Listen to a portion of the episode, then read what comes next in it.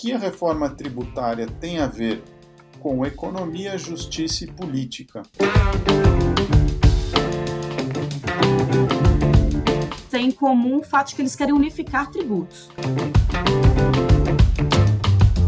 Então, é o país objetivamente mais complexo em termos tributários do planeta.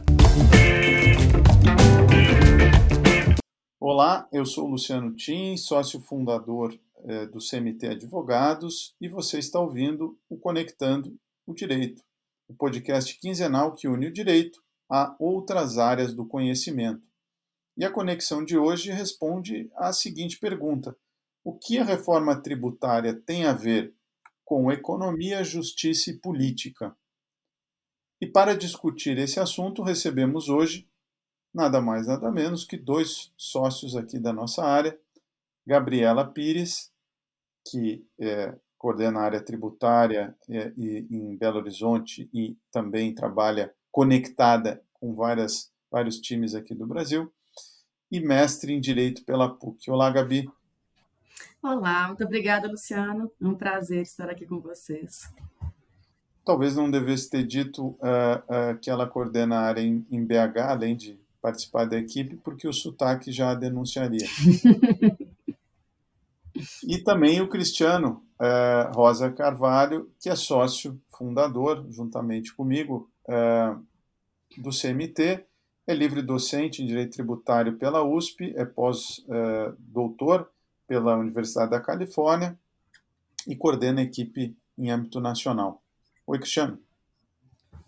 Tudo bom, Luciano? Prazer estar aqui com, contigo, com a Gabriela. Parabéns aí pelo podcast. Espero que eu possa contribuir aí com algumas ideias. Certamente. É, certamente vocês contribuirão muito com esse debate. Eu estou particularmente curioso é, para saber se vai passar ou não. Mas como ninguém tem bola de cristal aqui, vamos passar aí a, a alguns temas é, é relacionados à reforma tributária Gabi, você compartilharia com o público um pouco do teu histórico? Claro. Bom, primeiro, obrigada pelo convite para falar desse tema especificamente. O direito tributário é uma paixão, aliás, uma paixão desde sempre, desde os tempos da faculdade, exatamente porque eu era uma aluna de direito lá na Vetusta Casa de Afonso Pena, na UFMG, mas que não queria deixar a matemática de lado para ficar com direito sem, sem os números. Então, o direito tributário foi a forma que eu encontrei de juntar os dois. E desde a da faculdade eu faço estágio em direito em tributário especificamente, passei por algumas bancas já como advogada aqui em Minas Gerais. Enquanto isso eu fiz pós-graduação em tributário, uma especialização em tributário internacional em Leiden, na Holanda, até que eu senti uma necessidade que era de entender melhor as dores dos clientes, mas exatamente do lado de lá, o porquê que eu, como advogada, não consegui entender algumas questões de administração e do, do as dores do, do, financeiro de cada um dos clientes, né? Então, eu comecei uma pós em gestão, com ênfase em finanças, na Fundação Dom Cabral, e, ao mesmo tempo, eu saí de um escritório e fui para uma metalúrgica. Dentro dessa metalúrgica, eu atuei como advogada e depois eu fui para a área financeira mesmo. Até que terminei a minha pós também e percebi que eu vou, tinha que voltar para a advocacia, porque essa que é minha praia, essa que é minha paixão mesmo. De lá para cá, eu fiz o mestrado na PUC, Minas, em políticas públicas, mas também voltada para o tributário, especificamente para compliance e planejamento. E eu sou sócia do CMT há dois anos. Muito legal, Cristiano. Você gostaria de se apresentar também para o nosso público? Que ninguém tem bola de cristal. Eu tenho uma, tá lá no escritório na minha mesa. Eu até mostrei para para a Gabriela hoje, inclusive ela acende tudo. Então eu vou, eu vou tentar aqui dar uma de, de adivinho, né? De alguma forma, mas falando um pouco do meu histórico. É... Bom, boa coisa, Luciano já falou, sou sócio fundador do escritório, é, coordeno a área tributária em âmbito nacional, mas tem uma passagem também é, considerável pela academia, né? Fiz minha formação em São Paulo, mestrado e doutorado, naquela linha bem é, dogmática, analítica da escola da PUC, São Paulo, né?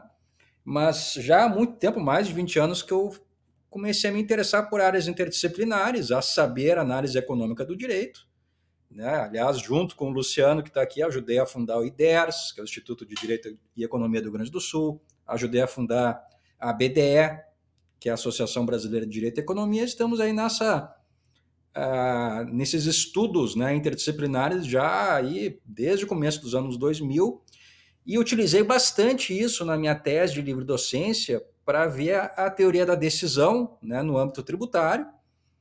E dentre os temas que eu estudei uh, foi reforma tributária, como um dos tópicos. Né? E eu brinquei com a questão da bola de cristal, porque eu, entre aspas, predisse lá por volta de 2010 que a reforma.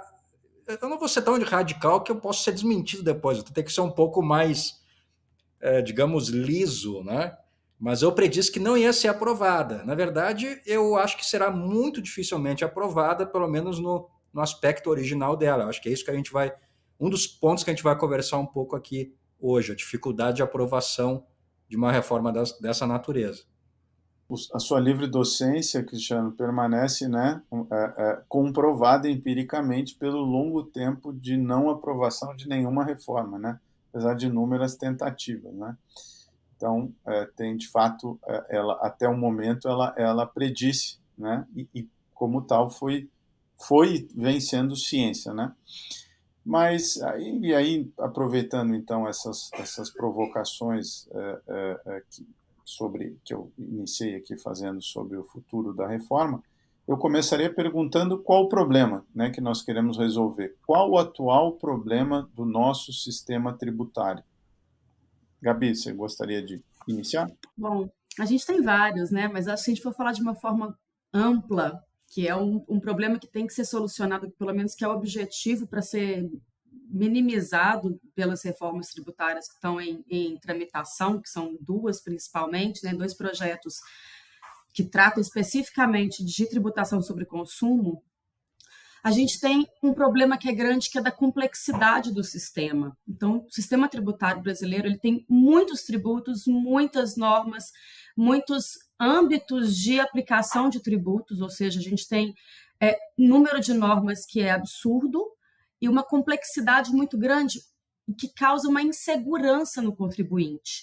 O contribuinte tem uma dificuldade que é como cumprir com as obrigações tributárias. Não necessariamente o contribuinte não quer cumprir com as obrigações, na grande maioria das vezes ele não sabe como fazê-lo. Então, o, talvez o, o, ponto de partida de uma reforma tributária seja exatamente reduzir a complexidade do sistema. E aí também, um segundo ponto seria tornar o nosso sistema menos regressivo. O que quer dizer isso? Hoje o sistema brasileiro ele arrecada proporcionalmente mais de quem ganha menos. E isso é algo que a reforma da tributação sobre o consumo visa diminuir. Entendo, ah, até porque sou vítima dessa complexidade como contribuinte ou, como alguns preferem, pagador de impostos. Né? É, Cristiano, você traz algum olhar de análise econômica para isso? Me ocorre o conceito de custo de transação. Exatamente. A, a, a, Gabriela sumarizou muito bem os pontos principais, né? E eu diria que quanto à complexidade, existem é, comparações né, entre os países. É, que lembrando o relatório do In Business do Banco Mundial, ele foi editado entre 2013 e 2019, né? Acho que a última edição saiu, se eu não me engano, saiu em 2020, mas né, quando base 2019, salvo engano que mede entre vários uh, tópicos, né, corrupção, cumprimento de contrato, eficiência do judiciário, direitos de propriedade, etc., etc., media também e comparava a tributação entre mais de 190 países. E, essa, e esse tópico da tributação não era só aquilo que normalmente as pessoas pensariam, né, uh, nível da carga tributária, sobre o lucro ou sobre o consumo, mas é, comparava também algo muito interessante, que era justamente os custos de conformidade de cada país. E aí tem a ver, Luciano, com o que você falou de custo de transação, porque é, demonstrava é, o número anual de horas que uma empresa precisaria gastar por ano para cumprir com as suas obrigações tributárias. Isso significa, por isso o custo de transação, significa, primeiro, ter acesso né, a toda a legislação, que, como disse a Gabriela, literalmente são editadas milhares de normas tributárias por dia. Nós temos normas municipais, estaduais, federais, infralegais, aí bota aí portaria circular, decreto, regulamento, instrução normativa, etc., etc., leis, né, com todas as suas hierarquias, e jurisprudência. Né, jurisprudência administrativa, de novo, municipal, estadual, federal, judicial, estadual, federal e dos tribunais superiores. E o Brasil, é, incrivelmente, desde a primeira edição até a última, sempre foi o primeiro lugar do pódio do país que mais demanda horas de suas empresas para cumprir obrigações tributárias. Veja, não é, não é o pagamento, é só o entender, é, é acessar a, a legislação, entender e cumprir ou não cumprir, né? Mas esse custo de transação que na verdade é, é consubstanciado em horas de custo de conformidade. E o Brasil sempre foi o primeiro lugar do pódio em todas as edições, sem exceção do relatório do, eh, do InBusiness. De alguns, eles sempre foram 2.060 horas por ano.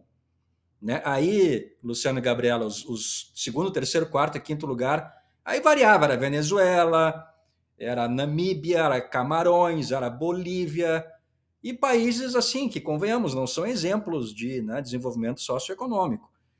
E, uh, e de uns anos para cá, sempre foram 2.600 horas, de uns 4, 5 anos para cá, baixaram né, essas horas para 1.500, mas o Brasil se manteve no topo do pódio.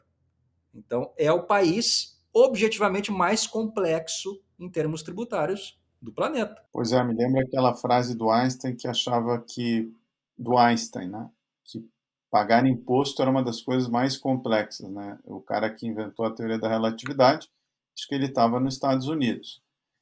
É, mas aí, descendo então a, a, a, ao, ao, que a gente tem em jogo, então, se o problema é de complexidade, é, imagino também de competitividade, né?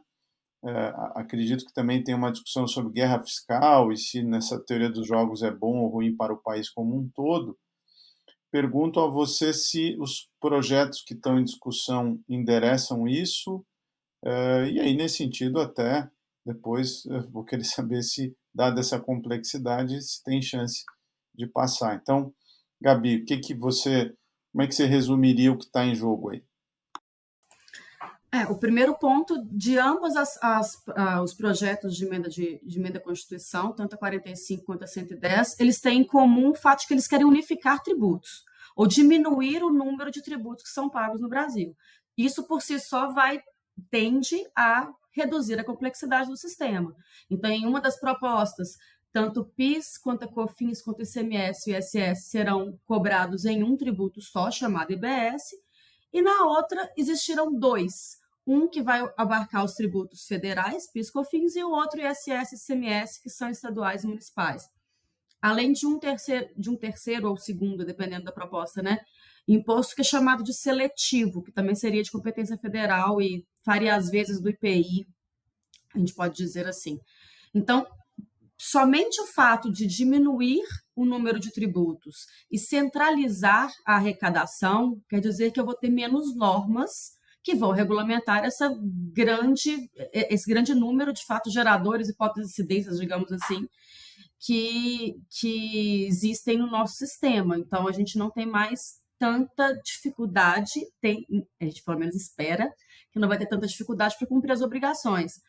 É, em relação à guerra fiscal especificamente, existe um ponto que tem justamente esse objetivo, que é reduzir a guerra fiscal, ou seja, é reduzir é, o, a, as medidas que são adotadas por cada um dos estados para atrair investimentos, que dificultam bastante também, trazem desigualdades regionais, desigualdades econômicas, e isso vai ser feito por meio da previsão de que o, o tributo vai ser pago somente no destino da mercadoria ou do serviço. É, hoje, o ICMS, por exemplo, ele é cobrado uma parcela na origem e aí é que está a atração de investimentos que os estados tendem a, a criar é, mecanismos para atrair investimentos, para atrair as indústrias para os seus territórios, porque eu tenho uma parcela do ICMS que é paga para a origem da mercadoria e a outra parcela, que é o DIFAL, diferencial de alíquota que é pago para o destino. Nessa nova proposta, nas duas, a previsão de que vai será, será pago apenas no destino. Mas isso é, também é um fato que dificulta a aprovação. Pois é, então aí justamente eu é, perguntaria ao Cristiano, e aí na linha da teoria da decisão, é, dado esse, os problemas complexos, que de alguma maneira, segundo a Gabi, são endereçados. E no Brasil, resolver o problema é um problema, né? Porque aí, se está resolvido o problema, nós não temos mais a facilidade para eventualmente ser negociada, né? É, Cristiano, é, e aí, qual é a chance é, de, disso, disso passar e, e, e dada essa... Me ocorre um, um, uma pesquisa do Tribunal de Contas é, que, que traz o dado de que a grande maioria dos municípios brasileiros são inviáveis, né? Eles, eles custam mais do que eles geram. E aí o cara, os deputados que têm suas bases vão votar contra os interesses deles? O que, que, que, você diria, Cristiano? Acho que o ponto é bem esse mesmo. Se a gente analisar os dois projetos de emenda constitucional, PEC 45 a 110, é, eles são bons projetos, eles são projetos que, do ponto de vista do projeto em si apenas, é, tem bastante eficiência ali em vários quesitos. Por exemplo, isso que a, a Gabriela falou, é, ele re, poderia reduzir muito a guerra fiscal pela tributação no destino, né? É, só que aí volta um problema que é o seguinte, que é de teoria da escolha pública. Né? Você está indo contra interesses, neste caso aqui, de estados produtores. Né? Outro ponto, por exemplo, você acaba com benefícios fiscais. Do ponto de vista puramente de eficiência, é ótimo, porque o benefício fiscal ele distorce o sistema, ele é distorsivo. Ele gera ineficiência locativa. E ele gera a possibilidade de grupos de interesse também, assim como a tributação, que é outro problema também. A nossa atual tributação é muito setorial. Então, nós temos um, um sistema tributário, né, entre aspas, automotivo, um sistema tributário do setor de bebidas alcoólicas, do setor de cosméticos, do agronegócio, etc, etc, etc. Né? Isso é um problema, um círculo vicioso que foi surgindo e que também incentiva grupos de interesse. Então, por que a questão do benefício fiscal? Se você tem como se organizar no grupo de interesse, você vai pleitear e é racional e do ponto de vista do grupo de interesse é justo, benefícios para o seu setor. Só que isso você acaba jogando a conta para o resto da sociedade. Aquela parcela que não tem como se organizar né, para barganhar com, com o legislativo, com o executivo. Então, esse é um problema que a reforma tributária busca resolver, mas tem um problema, Luciano e Gabi, que eu participando lá, quatro, cinco anos dos, grupos de discussões do CECIF, que é o Centro de Cidadania Fiscal, cujo um dos sócios é o Bernardo Api, que é o atual secretário especial da reforma uh, tributária, que é um dos autores da PEC 45. Eu disse a seguinte frase num dos eventos lá da, da, da GV, Luciano, onde você é professor, e lá tinha é, juízes, procuradores, fiscais, e eu estava lá também, e o API, o CECIF, e, o, e a turma do CECIF também perguntei, olha, parece muito bonito e muito eficiente. Mas, né, citando o grande teórico dos jogos, Mané Garrincha, vocês combinaram com os russos? Porque falta combinar com os deputados, como você falou, com os prefeitos, né? As prefeituras, elas não estão representadas formalmente no Congresso Nacional, mas a influência política é muito forte. E aí, eh, Luciano e Gabi, tem um ponto aqui que a gente nunca pode esquecer, que é o seguinte: eu falei de benefício fiscal, né? E tributação setorial e grupos de interesse. O grande poder aqui, em termos políticos de teoria da escolha pública, não é instituir o tributo, é conceder o benefício. Aí que você é eleito. Se você tira isso da mão do político, você está tirando enorme parcela do poder. E aí vai ser complicado ele renunciar a este poder político, a esta moeda política. Né? Então a gente não pode esquecer que tributação, num certo sentido, é criar a dificuldade, ou seja, o tributo, para vender a facilidade, que é o benefício fiscal, e atrair, por exemplo, investimentos para o seu município, para o seu estado.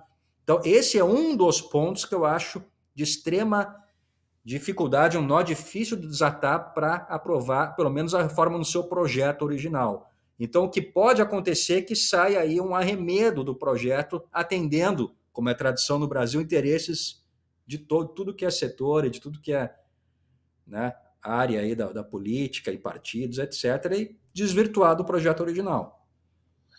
Pois é, te ouvindo aqui, me lembrei quando eu dou aula de regulatório, né, direito econômico e regulatório, o Stigler fala que empresas podem racionalmente optar por fazer um cartel, mas aí tem vários custos, né, é, inclusive de sancionatórios, etc.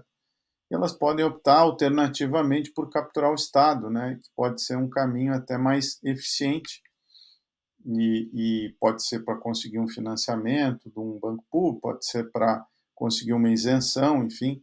Então, uh, e quanto mais concentrado é o mercado, como é o caso brasileiro, menor o custo uh, para se fazer isso, né?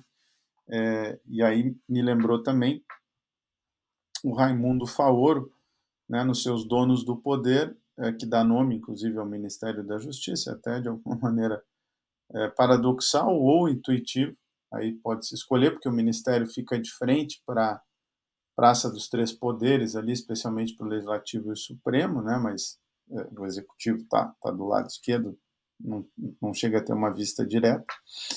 É, dizer, então, os donos do poder, como né, os, é, antigamente seria a coroa, depois é, isso pode passar, quem sabe, para pessoas que são eleitas e que têm poder, né, e também para a burocracia que se alinha, é, a burocracia estamental que se alinha, digamos assim, com os donos do poder.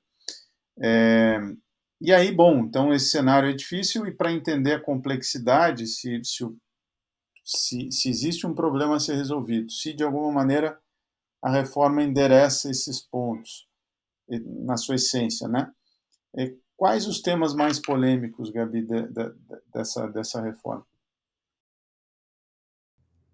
É, a, tributa, a cobrança no destino é um tema polêmico por si só, exatamente pelo fato do, do, que o Cristiano comentou agora há pouco, que é os estados que são hoje majoritariamente industrializados, eles não não não querem perder essa receita que eles vão perder, parte dela relevante, então a gente tem esse problema que ele é bem relevante de direito financeiro também, né, envolvido.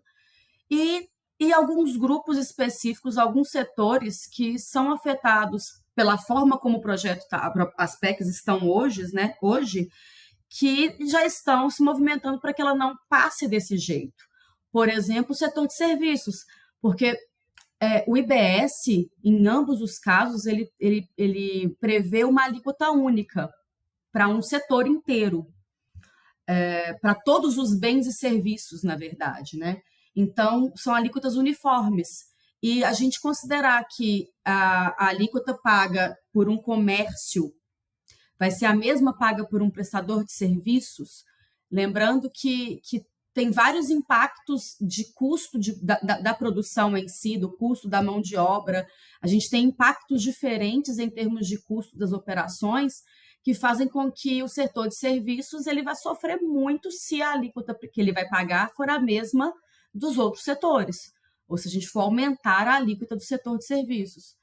Por exemplo, o ISS hoje tem a alíquota máxima de 5%. O ICMS, em contrapartida, tem uma alíquota média entre os estados de 18%. Então, é uma diferença bem grande que, que essa carga tributária específica deles. Alguns outros setores também já passam a se movimentar, como, como a agroindústria, que vai perder alguns benefícios relevantes, outros setores também que provavelmente perderão esses benefícios. Lembrando que a PEC 110 ela prevê a existência de regimes favorecidos. Então, eles, os dois eliminam benefícios fiscais mas não explica direito o que seriam esses regimes favorecidos e quais setores seriam beneficiados por eles. Então, existe muito o que se discutir nesses aspectos ainda. Cristiano, você está de acordo? Acha que tem pontos mais sensíveis que tendem a gerar uma acomodação? De fato, há aí uma. O setor de serviços tem, tem é, feito bastante é, digamos assim, tem vocalizado bastante esse prejuízo que seria gerado ao setor. nós temos algumas é, classes de serviços, é, como a própria advocacia, que é muito bem representada no Congresso e tem muita força, é, sem falar, claro, da possibilidade de judicialização, que aí já cairia mais na minha praia, e aí eu vou fazer uma provocação ao final. Mas você concorda com esses pontos, Cristiano? Te ocorrem outros? Concordo, sim. É, na verdade, a intenção do, do, projeto é que ele seja neutro em termos de arrecadação. O que, que significa isso? Que eu acho também sou um pouco cético, mas o projeto significa que a reforma não vai aumentar a carga tributária, mas ela irá redistribuir. E aí é exatamente como a Gabi fala, ou seja, se você está fazendo uma alíquota única, né, que em princípio seria 25%, você obviamente está onerando no setor de serviços, que em média é 5%, né, com algumas variações. É, no caso da indústria e comércio, né, que seria uma média de 18%, parece que vai subir 25%, mas é que você tem um sistema de não cumulatividade que seria muito mais eficiente, então haveria, na verdade, uma redução na prática. Né? Mas o problema é que a gente não pode esquecer que no Brasil 70% da economia são serviços. Né? No resto do mundo é até mais, no resto do mundo vai de 80% a 85%. Então, o mundo virou serviços hoje em dia. Então, se você simplesmente pega uma carga tributária e despeja em cima de um setor que nunca passou por isso antes, você pode ter um efeito de quebra-quebra, sim. Qual é o argumento do Bernardo Api? Né? Que haverá. Uh, talvez a médio prazo, ninguém sabe isso direito, aí já vou para uma outra crítica rapidamente a minha, aqui, para não tirar o tempo da, da Gabi, né? que é o seguinte: é, você tem 70% é, de carga tributária em cima de um setor e você não tem teste nenhum em relação a isso. É um setor que dificilmente consegue tirar, é, ter não cumulatividade, porque é difícil tomar crédito a questão da advocacia então é pior ainda, porque tem a, a, a por décadas a tributação favorecida por lei. Né? Então, de repente, você joga 25% de carga tributária em cima. E o argumento do API é que a médio prazo haveria um ajuste de preços relativos, ou seja, como baixaria né, o preço das mercadorias, você teria uma compensação naqueles insumos que você toma, por exemplo, até no escritório de advocacia, no papel, que ninguém usa mais, no computador ou, ou nas cadeiras, nas poltronas, etc. Mas isso depende de N variáveis macro e microeconômicas para ver esse ajuste de preços relativos que você não pode contar que irá acontecer necessariamente. Então você tem realmente um choque de tributação gigantesco num setor que é o principal da economia. Né? E não é um setor apartado da indústria comércio, é tudo interligado. Assim como o setor de serviços depende de produtos e mercadorias, fábricas, indústrias e comércio depende do, do setor de serviços também. Então, um afeta o outro. E qual é aqui o meu ponto de crítica, Luciano e Gabi? Eu até publiquei um artigo no Estadão cerca de três anos atrás, bem na, no auge da pandemia, que é o seguinte: não há simulação robusta. Isso é muito grave. Não há simulação robusta para os projetos de reforma tributária qualquer mudança legislativa, ou projeto de mudança legislativa, por exemplo, nos Estados Unidos, você tem simulações muito robustas, há muito tempo já. Né? E essa simulação, eu até sugeri no artigo, poderia ser feito por forma de um sandbox, que inclusive é algo já regulado pela CVM, que você faz uma simulação na vida real, como se fosse uma espécie de vida de Truman, assim, né? um reality show, você poderia pegar um setor da economia, por exemplo, construção civil, que é muito paradigmático, é termômetro da economia. Se a economia vai mal, construção civil vai mal. Se a economia vai bem, construção civil vai bem. E será muito afetado por, por esse IBS, né, que a Gabi falou, Imposto sobre Bens e Serviços, por isso acaba com o ISS, acaba com o ICMS, PIS/COFINS vira uma coisa só. Poderia ser testado, por exemplo, numa região, num município, ou num conjunto de municípios com esse setor, que é plurifásico por natureza e ver o que, que acontece. Né? Por um ano, talvez. Mas não foram feitas simulações. Então a gente estaria entrando em terreno inexplorado e desconhecido, que é bastante arriscado, para dizer o mínimo. Né? Pois é, me ocorre, eu escrevi uma, um artigo acadêmico e também de, uh, de jornal uh, com o Fernando Meneguin, que é assessor uh, do Senado, um dos grandes especialistas uh, em análise econômica do direito, e é servidor, né? É, com muita experiência em orçamento, enfim, que tratava da análise de impacto legal. É, o parlamento conseguiu escapar porque votou a lei de liberdade econômica e votou fora, né? Então, na verdade, o judiciário tem que mensurar as consequências pela lei de introdução às normas de direito brasileiro, a LINDB, o executivo, as agências têm que mensurar os impactos com análise de impacto regulatório por conta da lei de liberdade econômica e a lei das agências.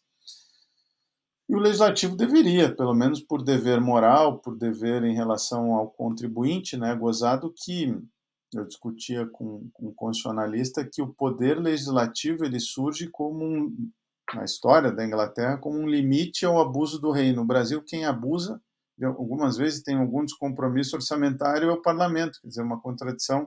Talvez devesse, de fato, ter sido uh, uh, se pensar, e aí, quer dizer, a tendência até diante de todos esses problemas é, é, é, é como não se mensura impacto, como isso pode ser colocado na praça e gerar uma série de problemas, é possível também prever que haverá ali alguma litigância, né, ainda mais com o grau de judicialização. Poderíamos, quem sabe, falar de ativismo, mas aí pode gerar alguma polêmica, mas de judicialização há. Então, não sei, é, queria sim pedir é, uma análise de você sobre esse tema para a gente já ir é, possivelmente encaminhando a, ao final da nosso, do nosso debate aqui.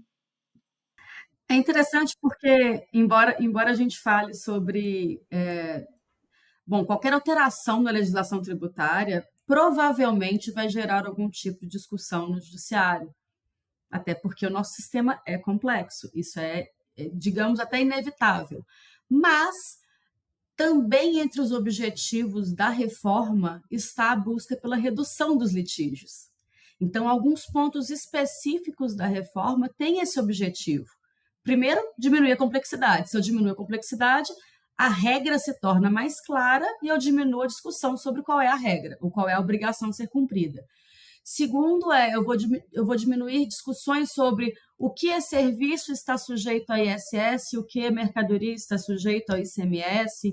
Não vai me importar mais o que, que o software é, se ele é essencialmente um serviço ou essencialmente uma mercadoria. Vai deixar de existir a discussão que no mundo inteiro estranha-se que existe, existe essa discussão no Brasil e aqui existe, que é deve incidir um tributo sobre o outro, então eu vou parar de discutir se tem ISS na base do PiscoFins, PiscoFins na base do PiscoFins ou qualquer coisa que seja, porque eu vou deixar de ter vários tributos, eu passaria a ter um tributo sobre o consumo. Então, o objetivo acaba sendo a redução de litígios, mas eu vejo como inevitável a criação de alguns outros litígios, exatamente porque é uma alteração significativa na nossa legislação. Não sei se você quer dar a sua contribuição, Cristiano, nesse tema também, que não deixa de ser de antecipação do futuro, mas esse bem mais previsível, eu acho, se vai dar litigância. É justamente é isso, né? Por que tantos litígios tributários no Brasil? É, isso vem de longa data, não acho que, apesar de haver esses pontos na reforma, a gente não pode esquecer, né, que a reforma será por um tempo um regime de transição, então nós teremos dois regimes paralelos. Isso provavelmente gerará muita dúvida, é, gerará também litígio. Mas, claro, essas questões, né, vou dar um exemplo aqui de uma mais atual. Se uma determinada um doce industrializado, se ele é chocolate ou se ele é waffle, né? São essas discussões é, que parece piada, mas existem no Brasil aos montes. Né? Esse tipo de coisa tenderia a reduzir. É, mas tem uma série de razões aí. Eu até perguntei para um, um colega, para um grande amigo, grande tributarista em São Paulo, mais velho do que eu, né? ou seja, ele passou pelos anos 80. Porque, quando é que ele viu surgir tanto litígio? Não havia nos anos 80. Se você perguntar para um colega tributarista aqui perto, do Uruguai, Chile, Argentina, é, qualquer país da América Latina, na Europa nem se fala, nos Estados Unidos também, se existem tantos processos assim, e mais, se é cultura o contribuinte ajuizar contra o poder público, contra a autoridade fiscal, contra o Estado, lato senso, eles vão estranhar. Né? É culpa do contribuinte isso? Não, é uma cultura que foi um círculo vicioso criado também por leis ruins, por planos econômicos, e uma das explicações estão nos vários planos aí dos anos 80, plano cruzado, plano Sarney, plano Collor, etc, etc, etc, que foram surgindo aí uma série de, de causas para esse litígio que só foi crescendo. Então, é, sumarizando a questão da reforma tributária, a gente não pode esquecer que, num certo sentido, os tributaristas, aqui não, eu vou estar falando contra a minha classe, né? mas num certo sentido a gente é rent seeker. Né? É, por que isso? Porque tributarista é muito criativo. Sai alguma novidade, ele já está inventando tese né, para vender para os clientes. Faz parte, é negócio. Né? Então, é claro que uma reforma tributária vai gerar né, essas teses é, que alguns tributaristas chamam de oportunidades, né, para até justificar a sua atividade. Né? É, é, claro que tem um ponto positivo também, que é economizar tributos dos contribuintes. Mas, assim, eu fico muito cético em relação a diminuir o litígio. Eu acho que extremamente difícil na nossa cultura acontecer isso. Nós já estamos com, com, com essa litigiosidade muito arraigada na cultura tributária. Então, eu acho que vai seguir. Vamos ver. Pois é, eu fiz já um tempo atrás uma pesquisa com sociólogos, economistas e administradores, é, uma pesquisa sobre as motivações para litigar e uma das motivações é o custo baixo né, e risco baixo o que o Eric Navarro, no, no doutorado dele, que é juiz federal, traz para a Justiça Federal. A pesquisa foi sobre Justiça Estadual e área civil, mas o Eric chega à conclusão que se você é, tiver 18% de chance, vale a pena litigar no Brasil. Então, a, estrutura de incentivos é, é, é, é, é bastante pró-litígio, né? e, porque as custas da Justiça Federal e, e, a, e, a, forma do mandato de segurança acabam incentivando muito isso. Acredito que a melhor reforma tributária seria colocar arbitragem, né? Mas aí já seria um outro uh, podcast e, e certamente nós teremos esse podcast sobre arbitragem tributária, porque é um tema da moda, mas enfim, não é o que está em pauta aí na reforma. E, e aí eu gostaria de agradecer a participação aqui no nosso podcast da Gabriela e do Cristiano, que são sócios aqui da área do CMT é, nacionalmente nesse tema é, de, da, da, reforma tributária. Então, obrigado e até o próximo, quem sabe, sobre arbitragem tributária. Obrigado, foi ótimo.